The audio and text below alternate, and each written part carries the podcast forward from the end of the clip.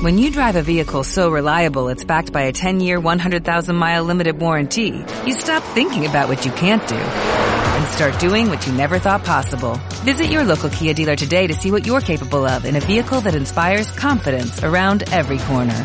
Kia, movement that inspires. Call 800-3334-KIA for details. Always drive safely. Limited inventory available. Warranties include 10-year 100,000-mile powertrain and 5-year 60,000-mile basic. Warranties are limited. See retailer for details.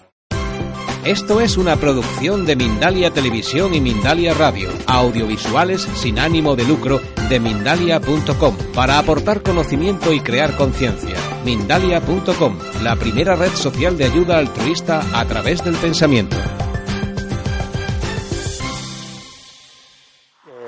Os voy a hablar de un tema que, que durante un tiempo a mí me ha fascinado mucho y me sigue interesando muchísimo de hecho, en su momento seguí muchos casos porque yo lo que voy a hacer hoy es fundamentalmente contaros historias, ¿no?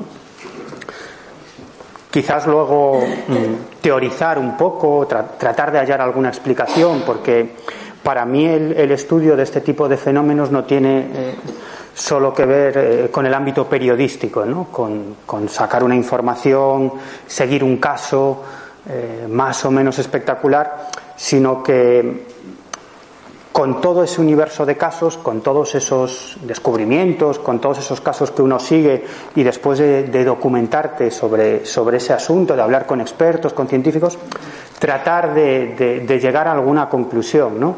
Yo eh, he tenido la suerte de que antes de, dedicarme al periodismo especializado en temas de frontera, de misterio, como le queramos llamar, yo era investigador, es decir, que, mi, finalidad era, tratar de, hallar alguna respuesta, ¿no? Y, sigue siendo, ¿no? Y, eso es lo que trato de hacer con, todas las temáticas que toco, incluido este tema tan apasionante y a la vez tan desconocido, ¿no?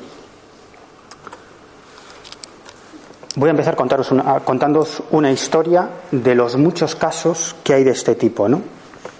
Todo esto surge en el año, año 2014. Yo entonces estaba en el equipo de, Espacio en Blanco con, Miguel Blanco en, Radio Nacional y que os recomiendo que además de La Rosa de los Vientos que escuchéis Espacio en Blanco, que es otro, otro gran programa, ¿no? con una línea eh, muy diferente pero, pero fantástico. ¿no? Y, bueno, era una época en la que yo estaba muy activo haciendo reportajes para, para Espacio en Blanco y, después de una de esas secciones con muchos testimonios que yo solía hacer en, en, Espacio en Blanco, eh, la, productora del programa, Rosa, me, dice, oye, que, hay un, hombre que ha, que ha, llamado, dice que te conoce, que lo entrevistaste en el año 1994, estamos en el año 2014, hacía 20 años, ¿no? Y, y cuenta que, que sufrió una teleportación, ¿no? Y yo que tengo memoria selectiva, es decir, muy buena memoria para lo que me interesa y para lo que no me interesa, me olvido enseguida, digo, ah, este era Genaro Areal. Se llama así, dice, ostras, sí, sí, sí, así se llama, Genaro Areal. Y oye, pues le había perdido la pista, oye, pues pásame el teléfono y, y lo llamo. Efectivamente, estuvimos hablando, recordando aquella época, hacía 20 años, donde cuando yo lo fui a, entrevistar, y él me cuenta que, que es que me llamaba porque Llevaba tiempo intentando localizarme y por casualidad una noche poniendo la radio me, escuchó y decidió llamar a, ese programa porque había sufrido una experiencia similar, a esa que, había experimentado en el año 1993.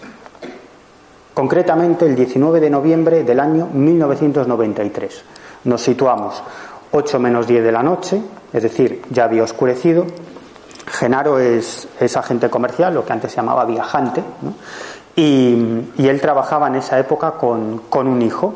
El caso es que habían mantenido una serie de reuniones con clientes en, Vigo y se dirigían hacia Oleiros, que es una localidad muy cerca de, la ciudad de La Coruña, un kilómetro, kilómetro y medio, que es donde, donde él residía con ese hijo, con, otros hijos y con su mujer.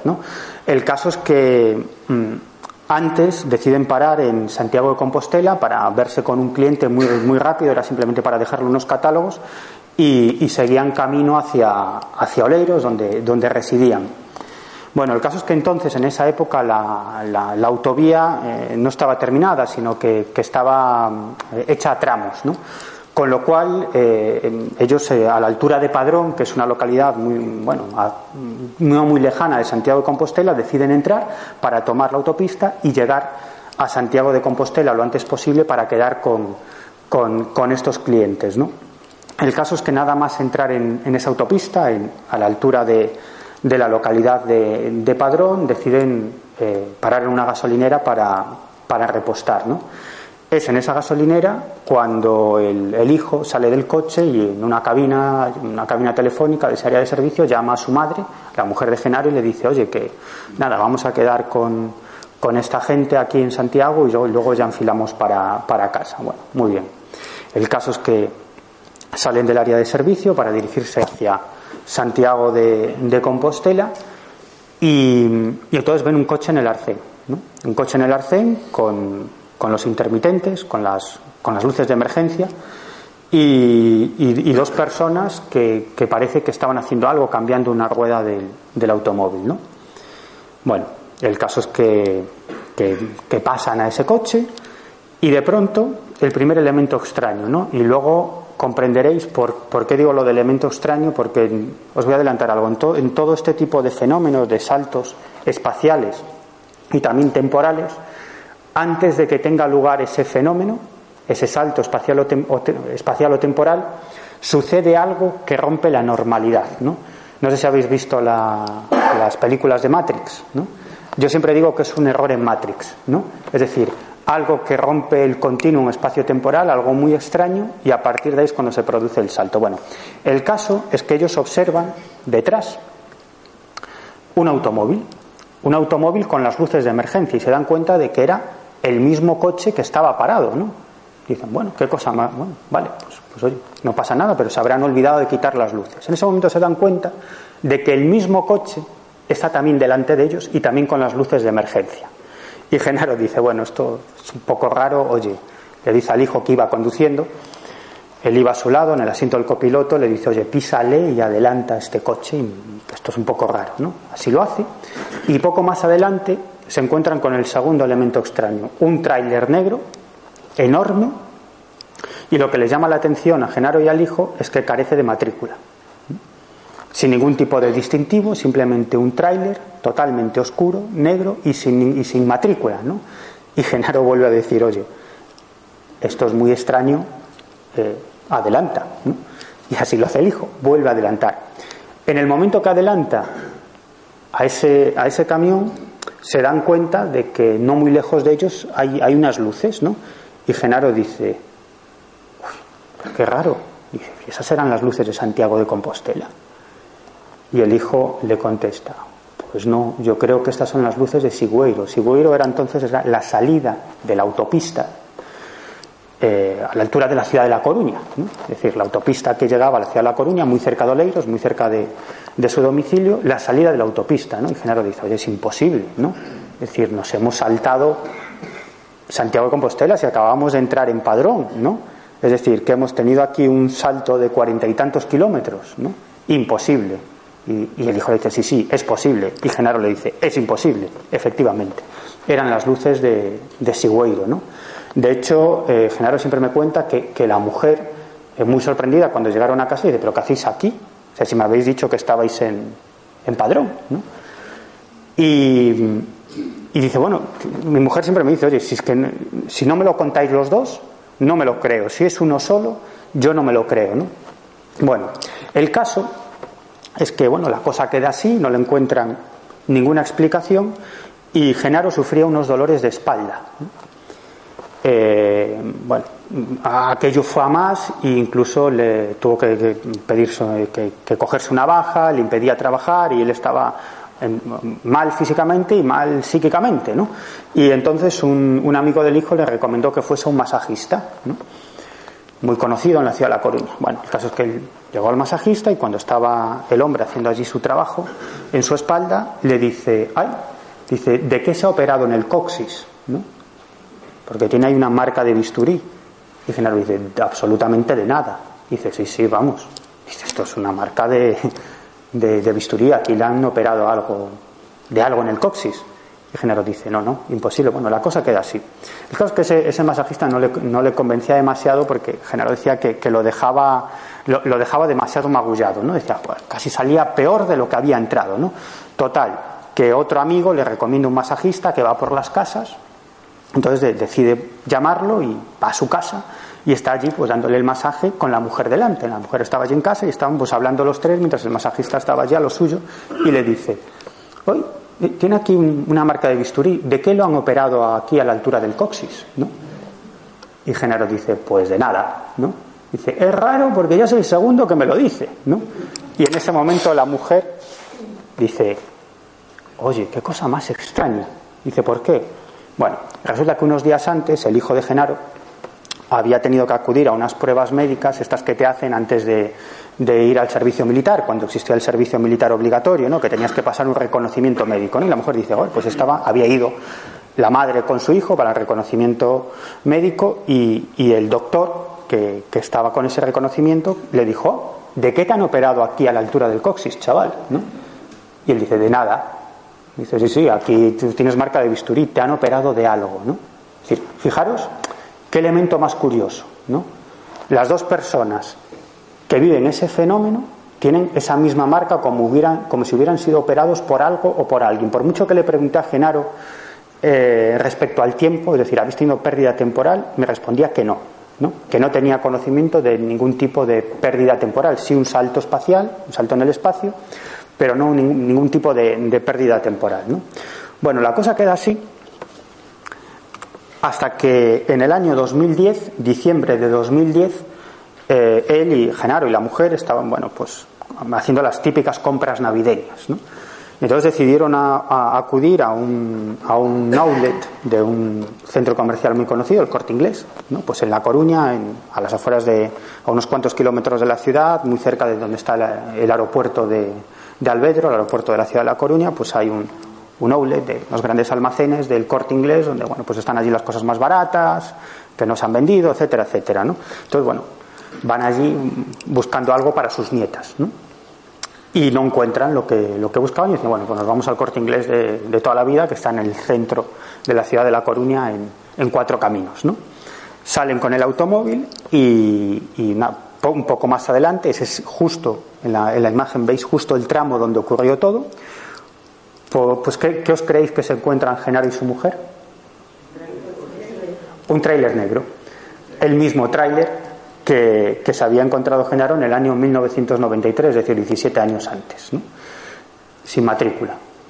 El mismo.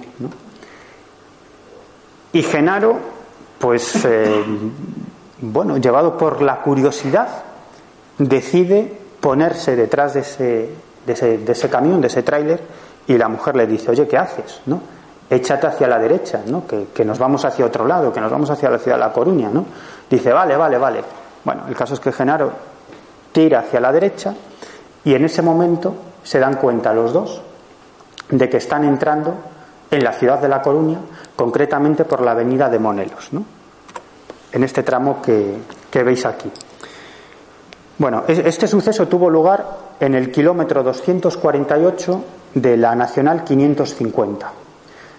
Desde ese tramo hasta el punto de la avenida de Bonelos donde ellos aparecieron hay aproximadamente nueve kilómetros y pico, diez. ¿no? Además, eh, para llegar a ese, a, ese, a ese punto de la avenida de Monelos tendrían que haber pasado por dos localidades, que son Eirís y El Burgo. ¿no? Dos localidades por las que no pasaron, se la saltaron, ¿no? Bueno, tuvo que parar el automóvil, ¿no? Porque la, mujer estaba a punto de darle un ataque de miedo, ¿no? Diciendo, ¿qué demonios ha pasado, no? Y Genaro decía, ¿ves, ves? Si alguna vez has dudado de aquello que me había pasado, pues toma, ¿no? Ahora tú lo has vivido conmigo, ¿no? Bueno, en este caso veis que, el, elemento Matrix, ¿no?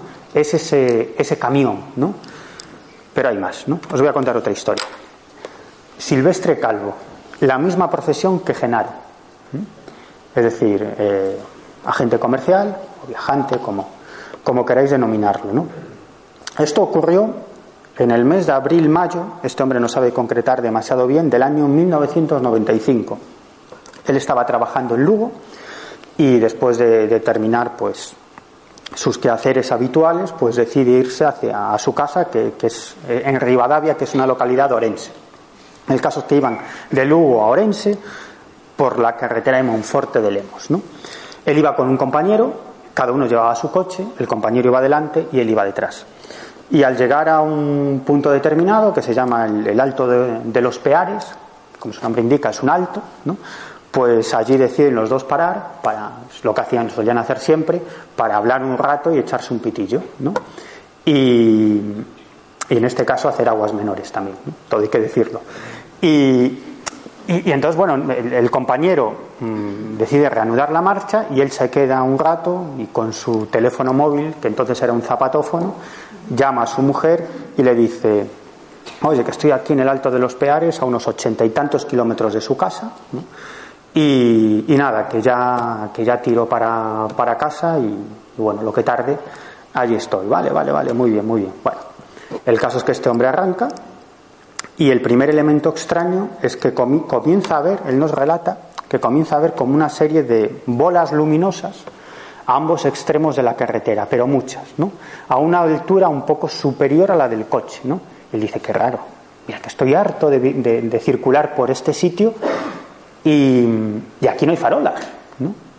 Pero es que tampoco veía el pie de las farolas, ¿no? Me decía, era como si estuvieran ahí, ¿no?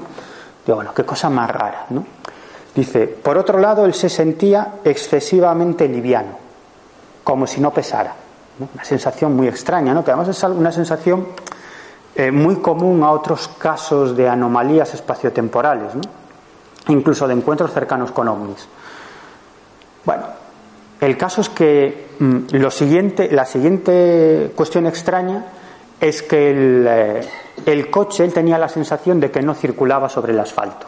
Es decir, que viajaba o que circulaba a unos centímetros del asfalto, es como si no tocara el asfalto. ¿no? Además intentaba manejar el volante, pero el volante no le respondía. Intentaba acelerar y el coche no aceleraba. Es decir, el coche iba a su bola. Y, este hombre silvestre dice, esto es muy raro. Dice, pero ¿no estabas nervioso? Y dice, pues extrañamente no. ¿no? Bueno, el caso. El tercer o cuarto elemento extraño ve una ciudad enorme, a lo lejos, dentro de una cúpula luminosa enorme, de unos cientos de metros, de más de 100 metros de altura. Y, Silvestre dice, qué raro, si es que aquí no hay ninguna ciudad, y menos de estas características. ¿no? Bueno, el caso es que sobrepasa esa cúpula de luz y unos 150, 200 metros más adelante, cambia el entorno, ¿no? Y de pronto él sí nota que, que, maneja el coche, que no está tan liviano, ¿no? que, está en una situación normal, habitual, y que el coche efectivamente está tocando el asfalto. Y un asfalto bastante más rugoso que el de la, que el de la, que el de la carretera por la, por la que circulaba anteriormente. ¿no? Y se da cuenta de que está llegando a su casa, a menos de un kilómetro de su casa. Bueno, el caso es que llega a casa eh, toca el timbre y su mujer lo ve y lo primero que le dice es, ¿tú dónde estabas? ¿Tú dónde estabas? Me has engañado, ¿no? Me has dicho que estabas a ochenta y tantos kilómetros de aquí y nada, y en cinco minutitos estás en casa, ¿no? Dime dónde has estado. y empieza la típica discusión, ¿no? Y él, le cuenta lo que, lo que le ha pasado y la mujer dice, no te creo, ¿no? Y, y, dice que sí, que sí. Entonces se le ocurre mirar el cuenta kilómetros. Él, como agente comercial que era, pues él, tenía muy controlado el tema del kilometraje, por la cuestión de las dietas. ¿no? Él trabajaba para una empresa, una empresa de vinos, creo recordar que era Viña Costeira, y, entonces, pues, pues por el tema de las dietas llevaba mucho control del kilometraje. Y efectivamente, cuando va a mirar el cuenta de kilómetros, faltaban esos ochenta y tantos kilómetros que hay desde el Alto de los Peares hasta su domicilio. Tampoco que él recuerde eh, sufrió ningún tipo de pérdida temporal. ¿no? Bueno, ahí lo dejamos. ¿eh? He querido empezar contándoos estas dos historias. Hay más, ¿eh? porque a mí lo que me gusta es contar historias y contaros y contaros casos, ¿no? Pero Después de, recopilar muchos de estos casos, lo que os, voy a contar aquí pues es una pequeña muestra de todos ellos y todavía tengo pendientes del orden de treinta y tantos casos de este tipo ocurridos en diferentes localidades españolas. Uno intenta buscar una respuesta, ¿no? ¿Qué es lo que está pasando? Eh, la primera conclusión a la que uno puede llegar es que bueno, estamos ante algún tipo de fenómeno natural desconocido, ¿no? alguna anomalía espaciotemporal o pliegue espaciotemporal. ¿no? Pero bueno, tampoco tiene mucho sentido, ¿no? porque si eso sucede, mm, lo habitual es que, bueno, lo, lo normal, dentro de la normalidad que, le podemos conferir a este tipo de fenómenos, es que si se produce un fenómeno anómalo de, de, salto espaciotemporal, pues es que la persona acabe en cualquier punto del planeta o del país o de donde sea. Y en los dos casos que os acabo de comentar, es cierto que estas, estas personas sufren un salto espacial, pero mm, al final su punto de, de llegada, digamos, ese salto, pues va, va a dar, va a desembocar a, una zona, a un lugar que está dentro de su recorrido. ¿no? En el caso de Genaros, claro, es decir, tenían que salir por Sigüeiro, es decir, hubo un salto, pero dentro del recorrido que, iban a hacer. En el caso de Silvestre, lo mismo, que en el caso de Silvestre lo dejaron casi a la puerta de casa. ¿no? Entonces, si se trata de algún tipo de fenómeno anómalo, no estamos hablando de, de, algún tipo de fuerza incontrolable, ¿no? sino que probablemente estemos hablando de algo inteligente. ¿no? Quizás una inteligencia exterior al, propio individuo, quizás el propio individuo, la mente del propio individuo, de algún modo interacciona con ese fenómeno. Bueno, entonces empecé a preguntarme qué es esto de la teleportación desde el punto de vista de la física. Y, descubrí eh, que, bueno, que lo de la teleportación es habitual, sucede todos los días en nuestro mundo. De hecho, si no fuera por el fenómeno de la teleportación, yo no podría estar hablando por este micrófono, ni me podrían estar filmando con esas cámaras, ¿no? Pero claro, teleportación a nivel subatómico, ¿no? por debajo del nivel del átomo. Es decir, es un fenómeno que se llama efecto túnel y que, tiene que ver con una de las cualidades de las partículas subatómicas, y es que son a la vez onda y partícula. ¿no? Una onda de dimensiones infinitas, por decirlo de algún modo, y a la vez una partícula. Seguro que muchos estáis pensando, no entendemos nada, no os preocupéis, los premios Nobel tampoco. ¿no? El caso es que sucede, ¿no? Y esto se ha comprobado en laboratorio infinidad de veces. Hay un experimento clásico, que es el experimento de, que, consiste en, lanzar un, haz de, fotones a, través de un agujero, una, placa con un agujero y, detrás pues una, placa fotográfica, ¿no? Y bueno, pues sucede lo que aparentemente tiene que suceder, ¿no? Y es que eh, digamos que ese haz de fotones pues, pues atraviesa ese agujero e impacta en la placa fotográfica que hay detrás. Pero ¿qué pasa si hacemos dos agujeros? Pues lo que sucede es que ese haz de fotones pasa por los dos agujeros a la vez. Y lo que se registra en esa placa es como una especie de ondulación, ¿no? Es como si si, si digamos que si, si las, e, esa, esa, onda interfiere con sí misma ¿no? y crea una especie de ondulaciones. Pero ¿qué pasaría si ponemos tres, tres agujeros? Lo mismo. Y si ponemos tres trillones de agujeros, lo mismo. Es decir, es decir ese haz es, es ilógico, ¿no? va contra el sentido común, pero atraviesa todos esos agujeros. ¿Eso qué quiere decir? Que las partículas subatómicas son a la vez una partícula y una onda de dimensiones infinitas. De algún modo, y eso es algo que están discutiendo los, los físicos, pero de algún modo, como el mundo subatómico es absolutamente relativo, y tiene mucho que ver con el propio experimento y con el experimentador, de algún modo es la propia conciencia, un ser vivo, el que ordena la realidad. Es decir, la realidad es tal como es porque existen conciencias, que somos nosotros. De hecho, hay algunos físicos que piensan que el universo no existiría si no existieran seres vivos, si no existieran seres conscientes, es decir, individuos con conciencia lo que somos nosotros o incluso los animales, ¿no? cualquier ser vivo. ¿no? Es decir, de algún modo nosotros ordenamos la realidad. ¿no? Bueno, de esta cuestión, que, es una cuestión científica, parten toda una serie de historias que se han popularizado mucho, como por ejemplo el famoso libro del secreto, ¿no? que es popularizar hasta extremos increíbles ¿no?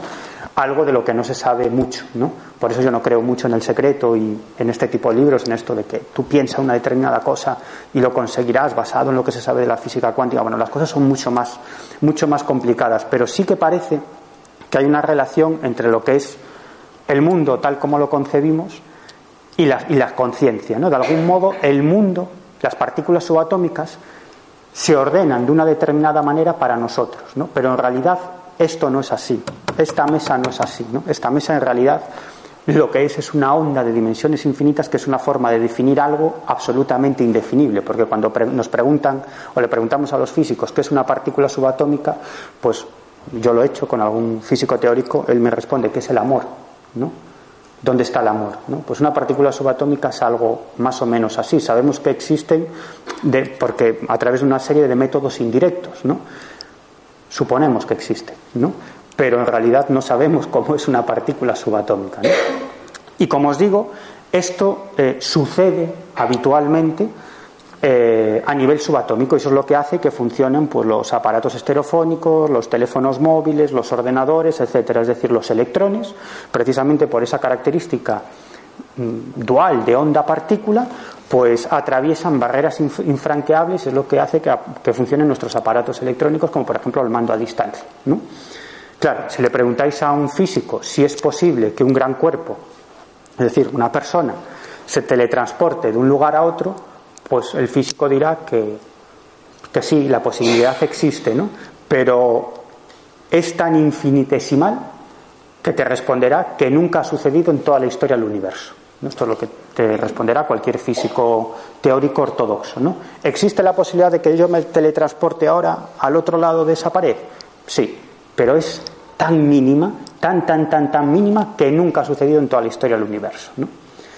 Yo digo, bueno, a lo mejor si ha sucedido y sucede mucho más de lo que nos pensamos. ¿no? También porque, porque las partículas subatómicas, o lo que creemos que son partículas subatómicas, es algo muy extraño, ¿no?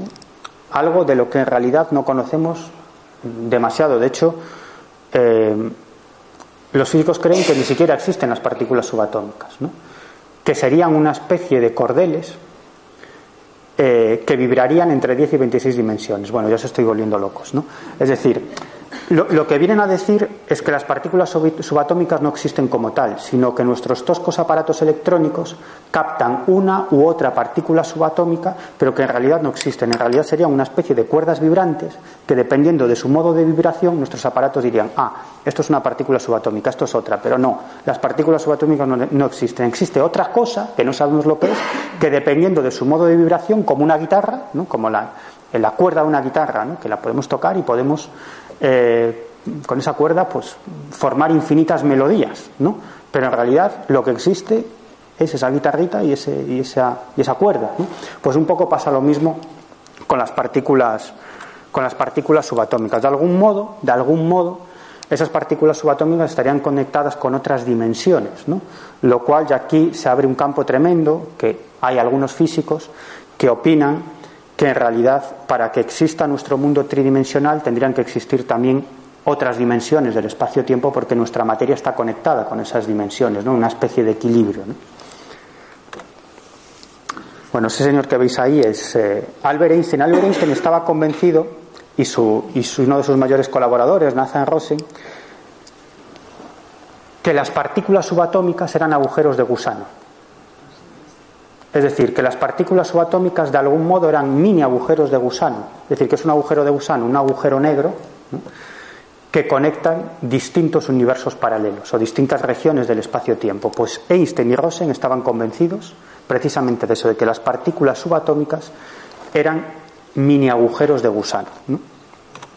Y este es este señor que veis aquí, que es eh, Stephen Hawking, que algunos comparan con, con Einstein, él ha llegado a demostrar desde el punto de vista teórico que los agujeros negros cuando colapsan se convierten en partículas subatómicas. Es decir, que en el fondo más o menos estaríamos hablando de lo mismo. Es decir, todo esto, con todo esto lo que os quiero decir es que quizás ese fenómeno de la teleportación mm, se pueda explicar desde el punto de vista de la física cuántica, ¿no? Es decir, si eso ocurre en el mundo subatómico, quizás de alguna manera que desde luego yo no puedo explicar, sucede también con los grandes cuerpos, porque al fin y al cabo los grandes cuerpos, nosotros mismos, esta mesa, este micrófono, estamos formados por partículas subatómicas o por esa, ese cordel que vibra de diferentes formas, ¿no? Es igual. Aquí lo que veis es el famoso, el gran colisionador de, hadrones que está dentro del, del CERN, ¿no? de la Organización Europea para la Investigación Nuclear Eh, y ahí precisamente lo que, lo que se está intentando hallar es, entre otras muchas cosas, es alguna pista, si quiere indirecta, de la existencia de otras regiones del espacio-tiempo. ¿no? En realidad lo que hacen, contado de forma muy tosca ¿eh? y muy superficial, es acelerar partículas subatómicas y hacer que impacten unas contra otras y ver qué sale de ahí. ¿no? Esto se hizo durante mucho tiempo durante los años 70, 80, pero los físicos se convirtieron finalmente en unos meros catalogadores de diferentes partículas subatómicas. ¿no? Y a partir de ahí es cuando surge la famosa teoría de cuerdas que explica esta cuestión de otra manera. En la naturaleza no pueden existir infinitas partículas subatómicas, la explicación tiene que ser otra. ¿no? Y de ahí la famosa teoría de cuerdas, ¿no? que incide precisamente en eso, ¿no? en que la materia está constituida por algún tipo de elemento que vibra de forma diferente y que está conectada con otras regiones del espacio-tiempo. Bueno, todo esto, no sé si, ha quedado claro, si más o menos habéis entendido algo, pero no os preocupéis, no lo entiende prácticamente nadie, ¿no? Pero esto lo que, a lo que viene a incidir es que el mundo, del mundo de la física cuántica, las partículas subatómicas, es tremendamente extraño. Yo muchas veces digo que es mucho más mágico, mucho más increíble que, que el mundo en el que nos movemos nosotros, de los fenómenos paranormales, de las anomalías, etcétera, etcétera. ¿no? Y, con todo esto lo que quiero decir es que quizás este tipo de fenómenos son mucho más habituales. ¿no? Y a mí cuando un físico me dice esto no ha sucedido en toda la historia del universo, ¿no? que un gran cuerpo sufra una teleportación, yo digo, bueno, en base a los testimonios, a lo mejor sí ha sucedido y muchas más veces de las que nos pensamos. ¿no? Si yo en España he logrado recopilar como unos 40 o 50 casos, imaginaros lo que no debe existir por ahí. ¿no? Bueno, esa es, es el interior de, ese gran colisionador. Y ese señor que veis ahí es eh, Steven Weinberg, es premio Nobel de Física, y él compara la existencia de universos paralelos con una radio. ¿no? Él, como otros muchos físicos de primer nivel, está convencido de la existencia de esos otros universos paralelos, y él dice que es como una radio. ¿no? Nosotros tenemos una radio, pero solamente podemos sintonizar una emisora. ¿no? Pero eso no quiere decir que no existan más emisoras, ¿no? y que, y que esas, esas ondas eh, de radioeléctricas que, llegan a, nosotros no quiere decir que no estén en la habitación. Es decir, las otras emisoras están ahí, están en la misma habitación, pero nosotros solamente podemos escuchar una emisora a la vez. Imaginaros que, que nuestro mundo es una emisora de radio que, que no tiene dial.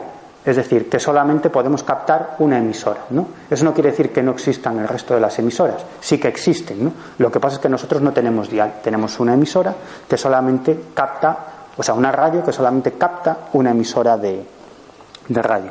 Bueno, y después de todo esto que os, voy a, que, os he contado, todo este rollo, voy a seguir con más historias, que yo creo que es lo más interesante y lo más entretenido. Este hombre es eh, Rodrigo Freitas, es profesor de karate y, vivió también, y, veréis por qué he traído este caso, porque este caso es absolutamente espectacular y lo que os decía antes del error en Matrix, ¿no? yo creo que en este caso lo vamos a ver muy bien. ¿no?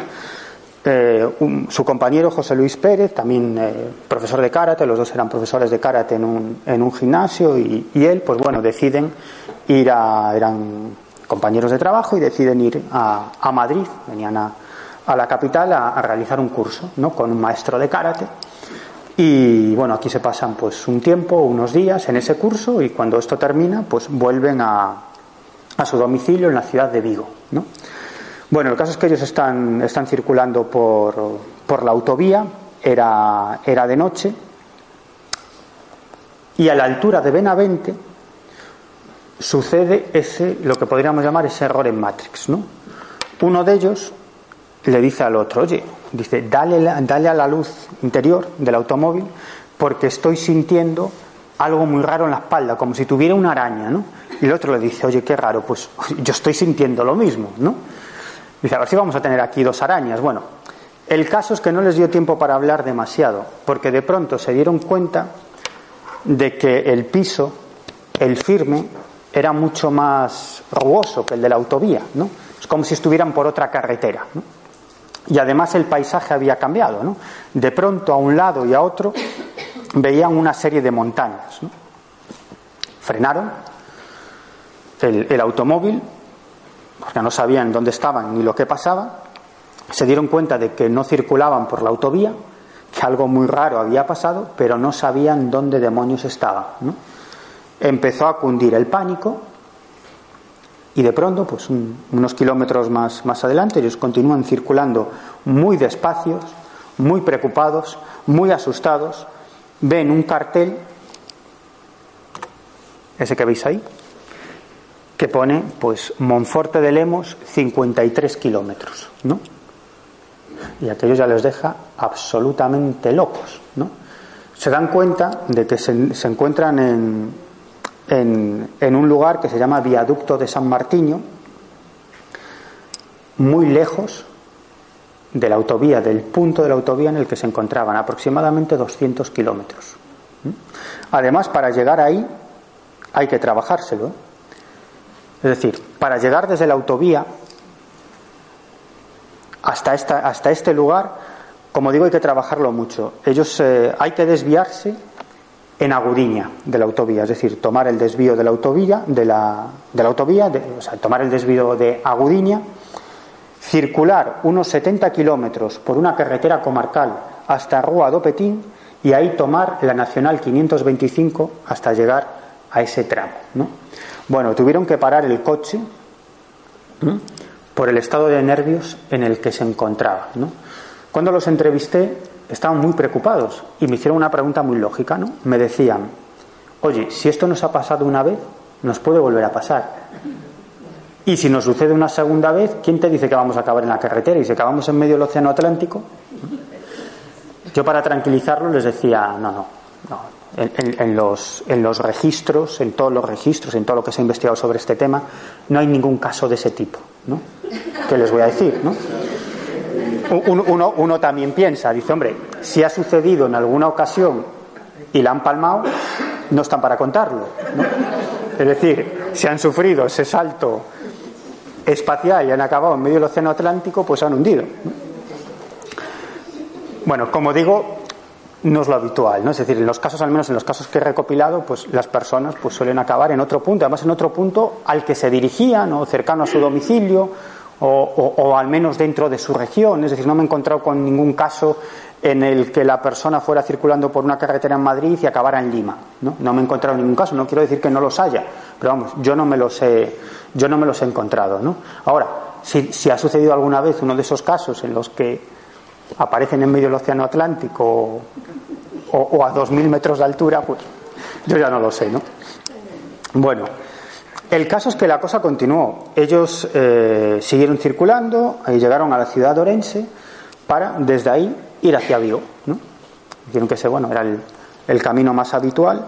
Y cuando salen de Orense, se encuentran a dos trailers enormes con matrícula portuguesa que, que, bueno, iban acompañados por dos furgonetas con las luces de emergencia, ¿no? Una adelante y, otra detrás para ir abriendo paso, ¿no? Pues, si alguna vez habéis visto, seguro que sí, esos trailers enormes que van muy despacio circulando por la carretera, pues siempre llevan pues, pues otros vehículos que, que van advirtiendo a los conductores de, de, lo que está ocurriendo, ¿no? Siempre van con esas luces de, de emergencia. Bueno, el caso es que los adelantan y bastantes kilómetros más adelante, a unos 45 kilómetros, pues se vuelven a encontrar los mismos trailers.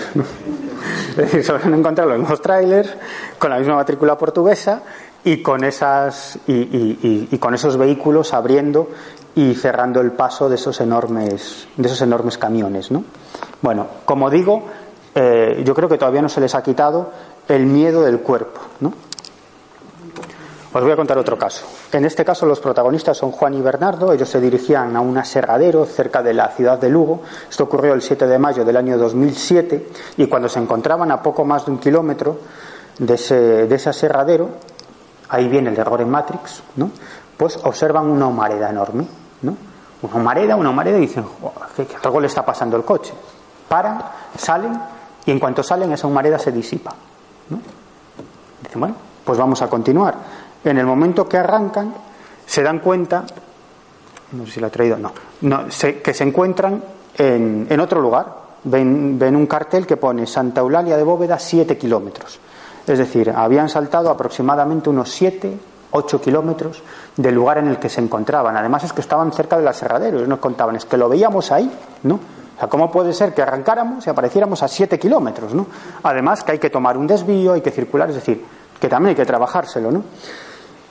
El segundo elemento extraño es que en el momento de, de, volver otra vez hacia otra vez hacia el aserradero. Además ellos pensando y dicen, bueno, esperemos que no nos pase eh, nada más, porque si no en el trabajo nos van a decir que somos idiotas, ¿no?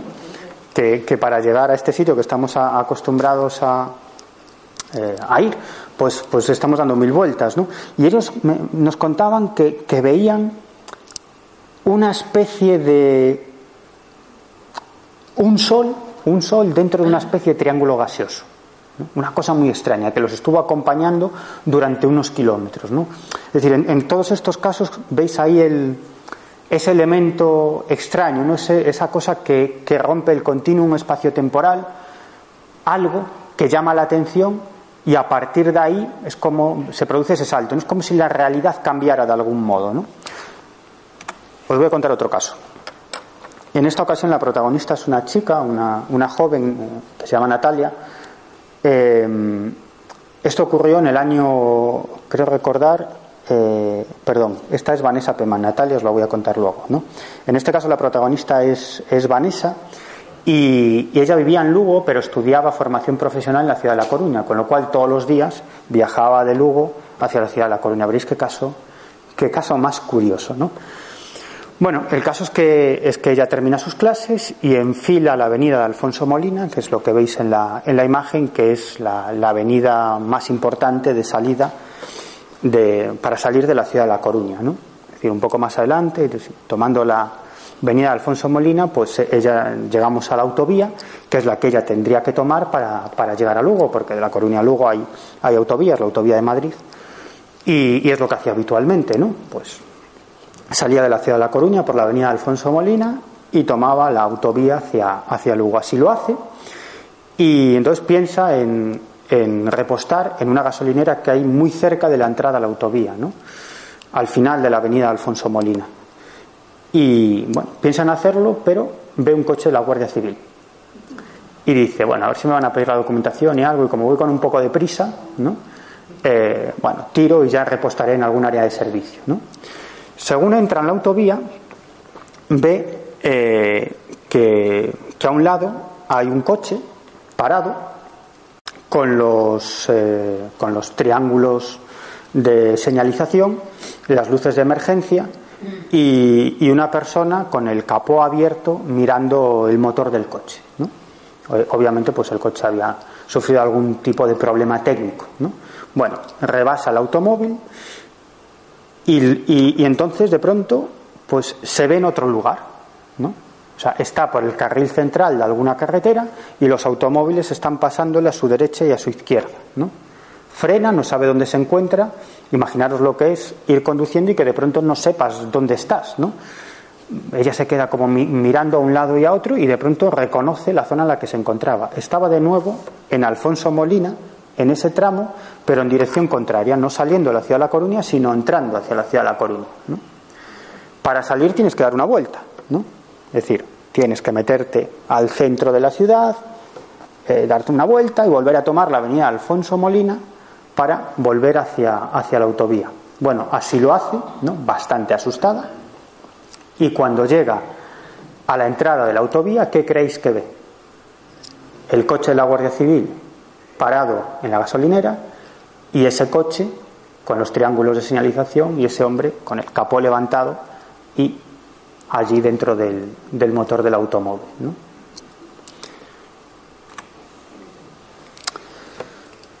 Ahora, hasta ahora os he hablado de, saltos espaciales, ¿no? Pero ¿qué hay sobre los saltos temporales? O de Vegas, que todos son en También, también. Pero, no, ¿sabe qué pasa? Que yo soy gallego. Entonces, hay, bueno, eh, eh, esa es la explicación.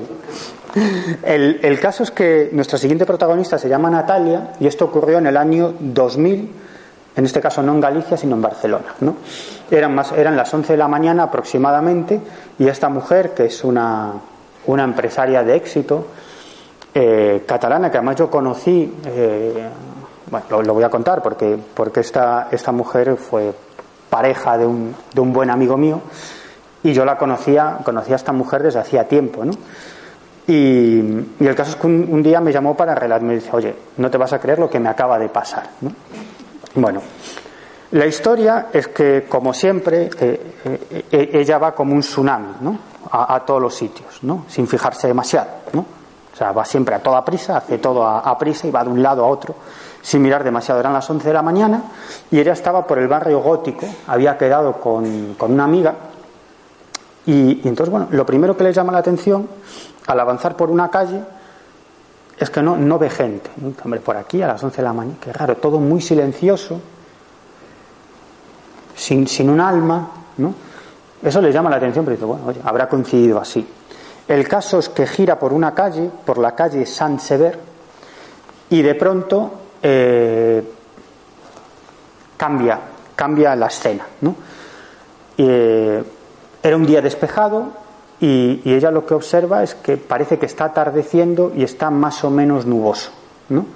es como si hubiera cambiado el clima, ¿no? De repente, aquello le llama mucho la atención, pero cuando mira a un lado y a otro, se da cuenta de que ve a una serie de personas ataviadas como de principios del siglo XX y incluso me decía que, veía pues, lo, pues como, hace muchos años pues el, cuando iba el herrero o el lechero que iban, que iban con sus con sus trajes, ¿no? con, ataviados de una manera, de una manera especial, propio de la profesión eh, que tenían. Es decir, aquello le llama mucho la atención. Lo primero que le viene a la mente es, claro, como voy a prisa a todos los sitios, me he metido en el medio del rodaje de una película y, les he fastidiado la escena, ¿no?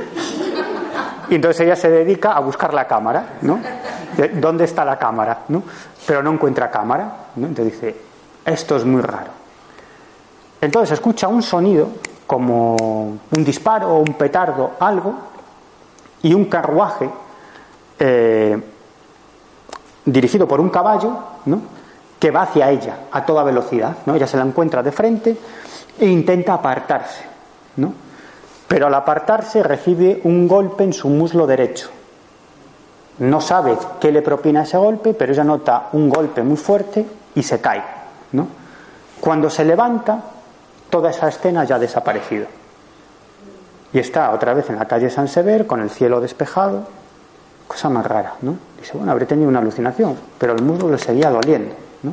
Le estuvo doliendo todo ese día. La mañana siguiente, ¿qué creéis que tenía en el muslo? La marca de la herradura de un caballo. Es una pena porque no encontré la fotografía. La tenía por algún sitio, pero no la he encontrado, ¿no? Bueno, Siempre me salen así las imágenes. Bueno, la veis más. Espera, a ver si le puedo dar la vuelta. A ver si puedo. Aquí. Vale. Bueno, os voy a contar, no sé cómo vamos de tiempo. Bueno, y diez, vale. Cinco minutos y coloquio, vale. Os iba a contar muchas otras historias, pero ya os la contaré. Luis y María José, dos madrileños. Esto ocurrió en julio de 2005. Era una tarde-noche y estaban celebrando en casa el bautizo de su hijo pequeño. Estaban con un montón de, familiares, eh, ellos viven a en una localidad, en una localidad madrileña, en un chalet, y bueno, los invitados estaban en el jardín y tal. Y uno de los regalos que les habían hecho por el bautizo del hijo era algo que entonces estaba muy de moda, que era esto que veis aquí, ¿no?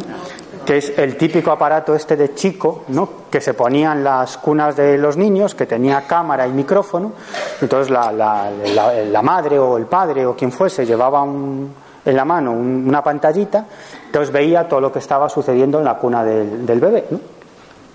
Entonces les acaban de regalar eso, pues la novedad, pues instalaron la cámara con, con el micrófono y, y, bueno, y, la madre, María José, pues estaba haciendo cosas por la casa, porque tenían invitados y tal, y, llevaba en la mano esa cámara y de pronto observa que hay alguien en la habitación del bebé, ¿no? Una mujer que incluso lo coge y le da un beso, ¿no? Y ella piensa, joder, no dejan en paz al niño, ¿no? qué pesados, ¿no? Dándole besos, tal, debe estar el pobre chaval, ¿no? Dice, ya, claro, ella me decía, ya lo habíamos dejado en la habitación al pobrecillo, ¿no? Para que descansara un poco. Dice, joder, y resulta que los invitados lo que hacen es subir y, y todavía estar ahí con el niño, ¿no? Y, bueno, aquello, aquello le llama, entonces sube para ver quién hay y no se encuentra nadie. Dice, bueno, habrá bajado. Cuando baja, vuelve a mirar la pantallita y vuelve a ver a una mujer allí. Dice, ah, se habrá metido en el baño. Vuelve a subir y no encuentra a nadie.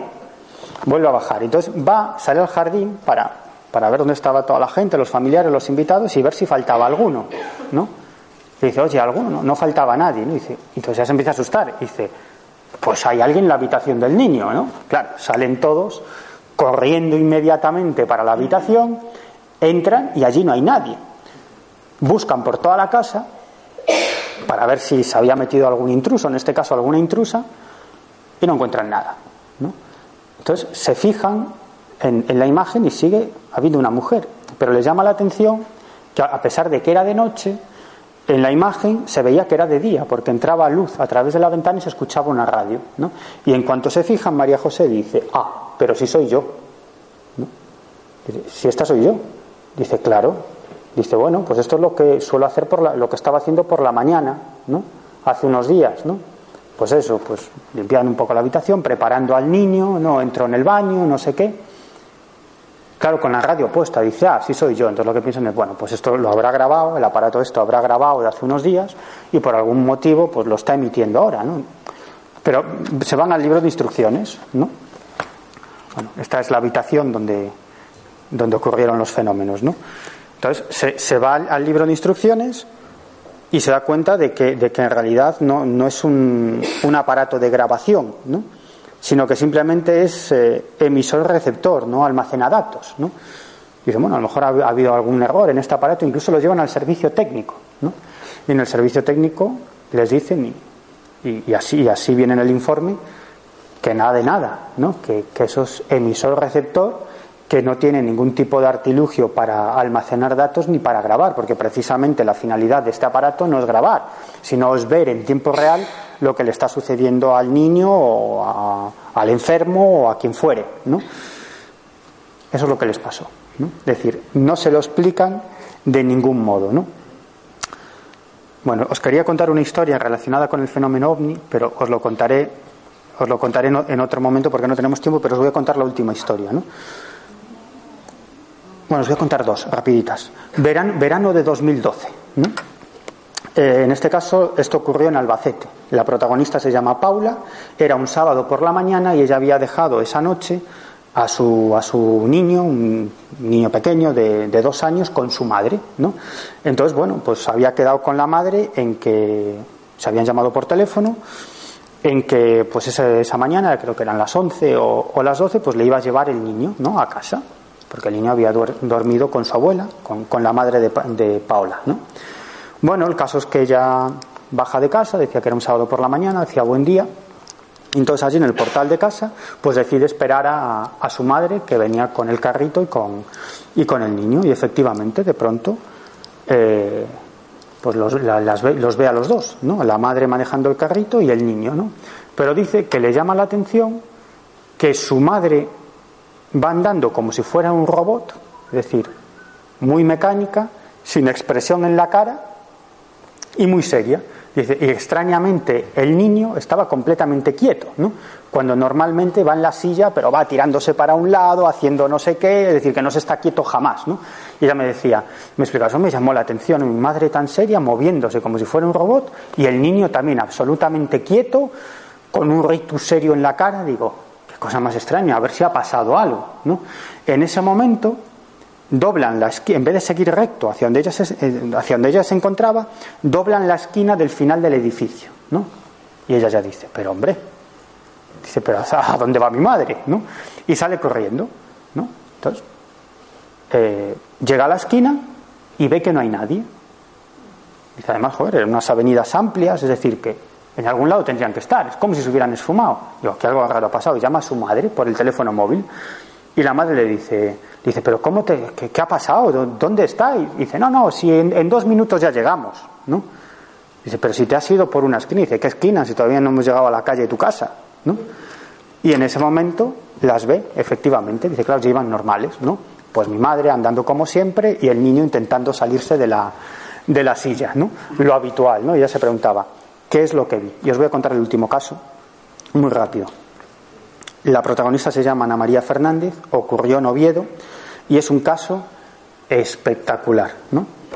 Viernes por la noche, eh, ella y el marido eh, vienen de, cenar fuera y van a casa, pues eso para tomarse un café y, y, a- y acostarse, ¿no?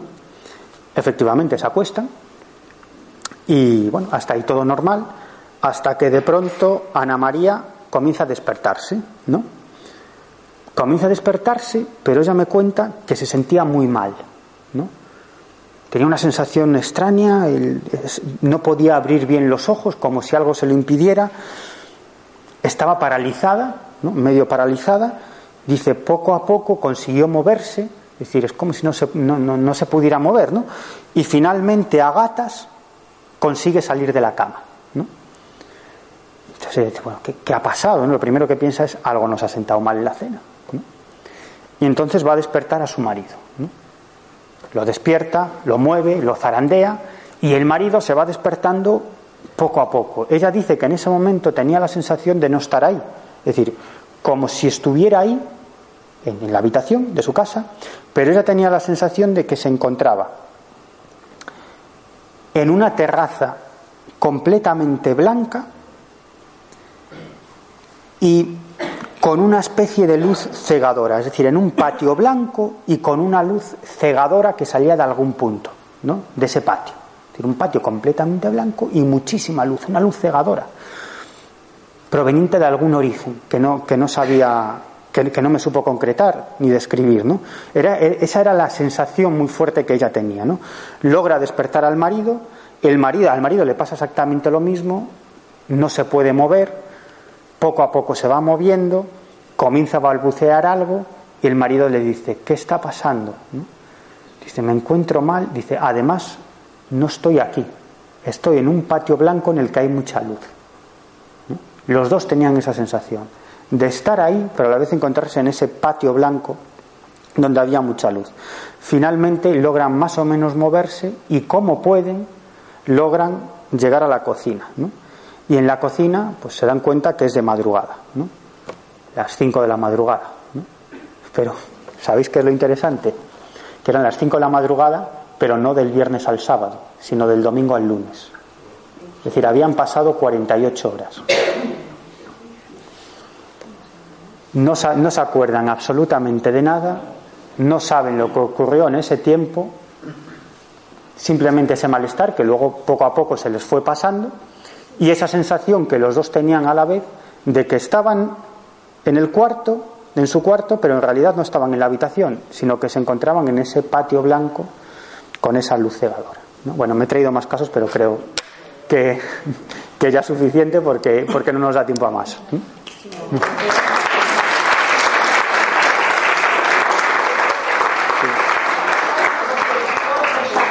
a ningún médico que explicara esos cortes que tenían el padre y el hijo. No, no, no, No hay final de nada de eso. no hay. Se quedó así. Se quedó así, no, no hay nada más. Ellos, lo único es que parece que, que tienen un, corte de bisturí, como si hubieran sufrido ahí algún tipo de operación.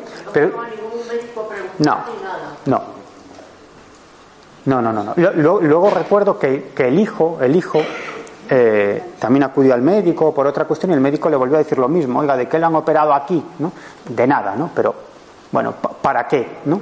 ¿Para qué? De, de hecho, de hecho, Genaro siempre en broma me dice, me dice, a ver si nos han metido ahí algún tipo de, de chip o artilugio o, o algo así, pero metido quién, porque él no recuerda nada más que ese salto espacial, que fue espacial, ni siquiera, ni siquiera fue un salto temporal, ojo, sino simplemente un salto espacial, no tienen conciencia de haber perdido tiempo, ¿no?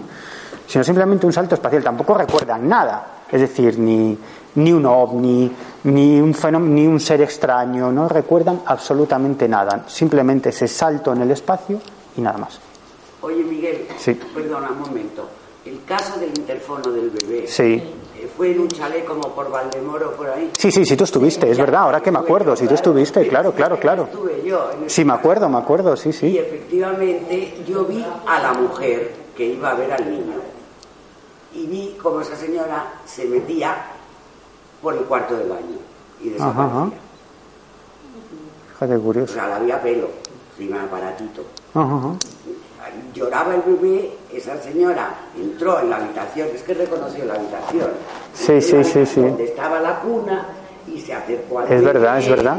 Fíjate, no, no me acordaba, es verdad que tú habías estado. Salió y se metió por la, por la puerta del cuarto de baño y desapareció. Y desapareció, fíjate. Eh, Pero sin, sin- sin embargo, fue- no, no les volvió a pasar nada. eh, Luego los he vuelto a ver en algún otro sitio y no me han dicho que no había vuelto a pasar nada extraño. Sí, sí, es verdad. Sí, Miguel. Sí, Eh, me gustaría hacer un, un comentario, sí. un poco por, por alusiones. Eh, al principio de la conferencia ha intentado explicar, ya sé que es un terreno un poco farragoso y complejo, He intentado. eh, Eso has dicho. meterte en, en esos conceptos de física para intentar hacer, no sé, un poco un paralelismo o darle una explicación a lo que es la Bus- teletransportación. buscar una. Porque, disculpa, porque ha, ha estado hablando, has pasado de conceptos del efecto túnel, que es un efecto subatómico, eh, después has pasado a, lo que se le llama el experimento de, de- de la doble rendija, en la que se ve la, la interferencia de onda y la, do- y la naturaleza de onda corpúsculo de, de la luz. Y después ha empezado también a hablar de, de la teoría de cuerdas, Sí, y creo creo que eh, no, no, no tiene mucho mucho mucho que ver por ejemplo el experimento de doble rendija que tiene que ver más por ejemplo con el principio de la indeterminación Claro. o de, o o la modificación del estado de, un- de una partícula en función de la observación que hagamos sobre esa partícula creo que está también muy encumbrada, la, sobre todo los periodistas del misterio siempre hacen referencia a la física cuántica como, como, como si fuera la, panacea. En, en el caso en el que hablemos de distorsiones de espacio temporales, yo creo que también es muy importante hablar de la relatividad. Es decir, te lo, te lo digo de verdad con humildad eh, y entiendo que el, el- el terreno es muy farragoso, pero creo que no ha estado bien orientado lo que nos has contado en, en ese, ese- en ese comienzo. Pero, vamos, eh, me han parecido muy, casos, muy interesantes los casos que has contado, pero creo que la introducción eh, respecto a la física no ha sido, al menos, muy lógica. Claro. Disculpa, ¿eh? Sí, no, no, no, no. Fíjate, lo, lo que he intentado hacer es contar cosas que aparentemente no tenían mucho que ver, pero para mostrar de alguna manera y de forma muy superficial en tres minutos. Que, la cuestión de la, de la cuántica, ¿no? Es diferente o más extraña que el comportamiento de los grandes cuerpos. Eso es lo que he intentado hacer. Y sobre todo basarme en el efecto túnel para teorizar que a lo mejor es una puerta de entrada, una posible explicación o quizás el inicio de una explicación que si eso sucede a nivel subatómico, ¿por qué no podría suceder a nivel de grandes cuerpos de alguna manera que no nos podemos ni imaginar? Es cierto que tú dices, claro, la, teoría de la relatividad, ¿no? Es cierto, ¿no? Es- en, el fondo, la teoría de la relatividad también lo que viene a decir es que es que el, tiempo es relativo, ¿no? No es lineal y que depende de muchas cosas, que depende de la velocidad o- o depende de la gravedad, ¿no? Es decir, que hay una serie de factores que, inciden en el tiempo desde el punto de vista del observador, ¿no?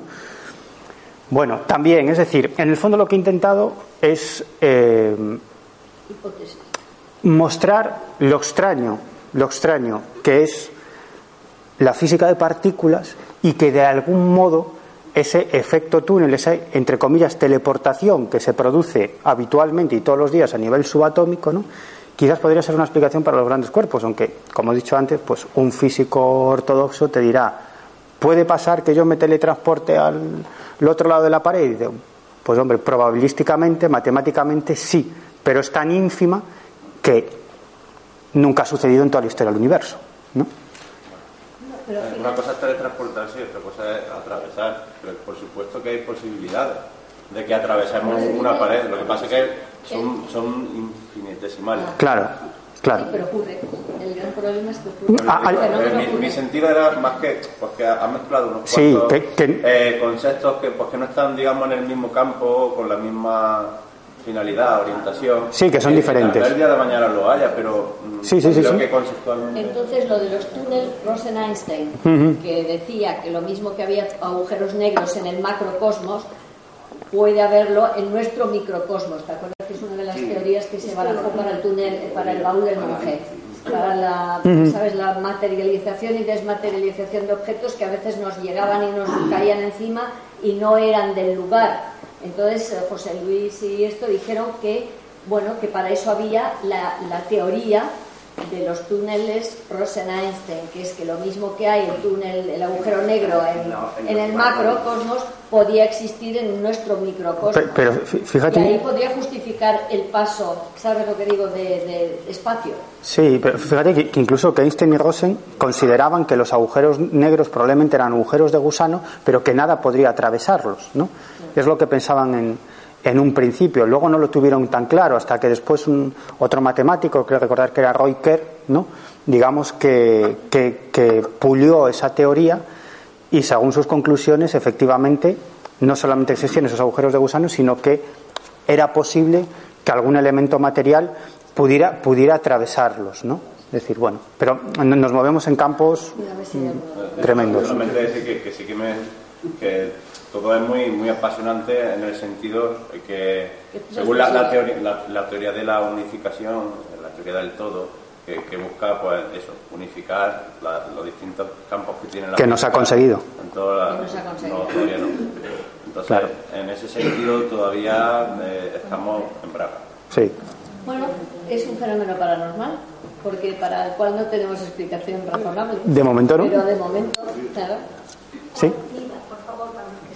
Menos física y todo esto. ¿Tenéis aquí un físico? ¿Qué explicación le des tú, la tuya, al caso que has al último caso que nos has referido? No tengo ni la más no tengo ni la más remota idea. Lo primero que se me viene a la mente es eh, algún tipo de inteligencia extraña, ¿no?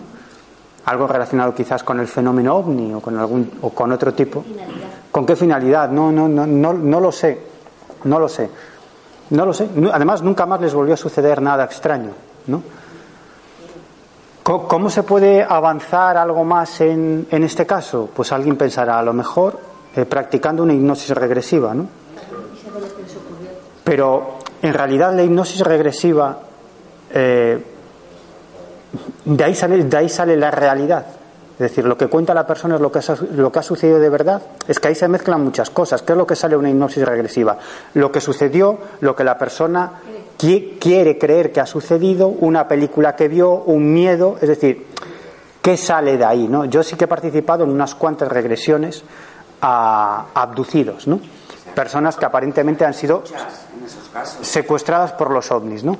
En algunos casos, pues bueno, es lo que cuenta la persona en, en, en, hipnosis. Yo no sé si sucedió o no sucedió. Hay un caso particularmente que me llamó mucho la atención porque yo había entrevistado a, esta persona eh, varias veces antes de someterse a la regresión y él, como en todos estos casos de abducciones, lo, lo que te cuentan las personas son eh, una escena cortada, ¿no? retazos de una escena. O sea, tú te das cuenta de que para él eso sucedió dentro de un orden cronológico, pero tal como te lo está contando, te das cuenta de que faltan cosas. ¿no? Es como si te estuviera contando el principio de algo, la escena un poco más adelante y el final, pero faltan cosas antes y después. ¿no? Y, en, y en esa regresión hipnótica, en este caso, esos retazos, que además yo llevaba apuntaditos en una libreta, ¿no? esas escenas que recordaba de algo que seguramente tenía un orden, pero que era absolutamente desordenado, ¿no? pues en la regresión hipnótica todas esas piezas se fueron uniendo de forma perfecta, algo que me sorprendió muchísimo. ¿no? Eso quiere decir que, que, que el fenómeno sucedió, el caso sucedió tal como él lo contó. Pues no tengo ni la más remota idea, no lo sé. Oye, la última... Sí, pues la última, sí. Eh, sí, en los casos que has contado parece que hay un vínculo eh, con los testigos o las víctimas y no con los lugares. Uh -huh. sí. eh, en los demás casos que tienes es así también o hay algunos lugares que también producen estas alteraciones en plan lugares de poder o, o eh, mm, mira en, los casos en los casos de, de teleportación yo no me he encontrado casos, como tú dices, que en una misma zona hayan ocurrido varios. No quiere decir que no, hayan, que no haya pasado, no quiere decir que no existan lo que algunos han dado en llamar eh, áreas ventana o zonas ventana, ¿no? Pero el caso es que, bueno, en el tramo donde le sucedió, por ejemplo, a Genaro o a Silvestre, ¿han ocurrido más casos en ese tramo? Pues lo desconozco. Quizás sí, ¿no? Quizás sí, y, a lo mejor pues, pues han sucedido 10, 15, 20 o 100 casos en ese tramo. A mí me ha llegado uno, ¿no? Por lo tanto, no puedo hacer una valoración, ¿no? Es cierto que yo me he encontrado diferentes casos que han ocurrido en diferentes zonas, ¿no? Yo tiendo a pensar que no tiene tanto que ver con el área geográfica, quizás como con, con la persona. Pero no lo sé, no lo sé, porque a lo mejor en uno de esos tramos han ocurrido 200 casos y a mí me ha llegado uno y los 199 se han perdido, ¿no? Han quedado pues para esa persona y para su círculo más íntimo. No lo sé. En el caso, pero parecía que el fenómeno perseguía a, a esa persona. Sí, es cierto que no me, no me he encontrado otro caso en el que una persona haya protagonizado dos incidentes de este tipo. ¿no?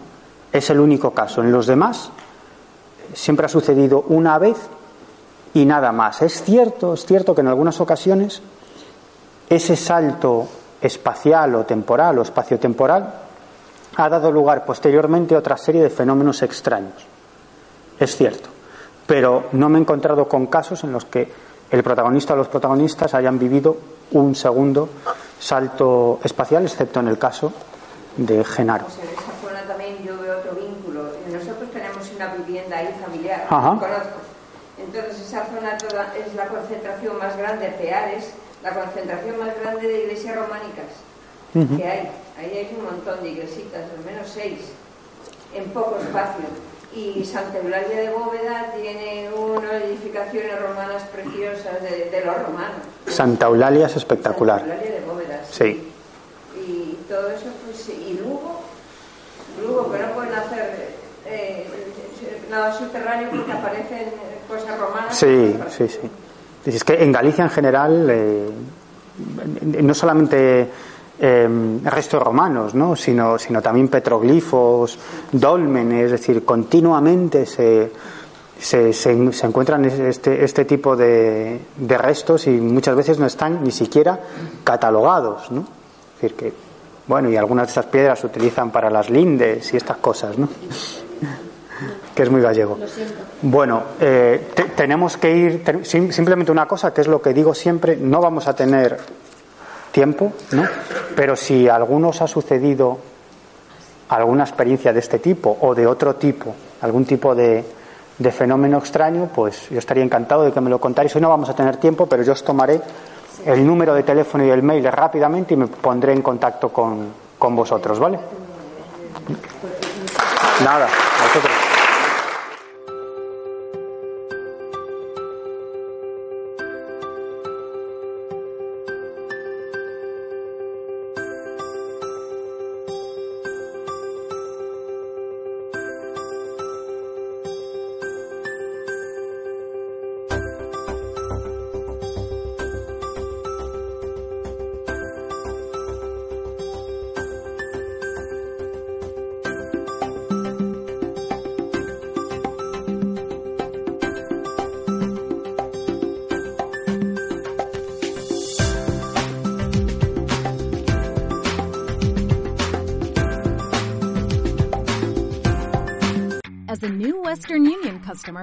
enjoy a $0 transfer fee on your first international online money transfer. Send money to your family and friends back home the fast, easy, and reliable way. Visit westernunion.com or download our app today to get started, and your first transfer fee is on us. FX gains apply, not available for credit cards and transfers to Cuba. Services offered by Western Union Financial Services Inc. and MLS 906983 or Western Union International Services LLC and MLS 906985.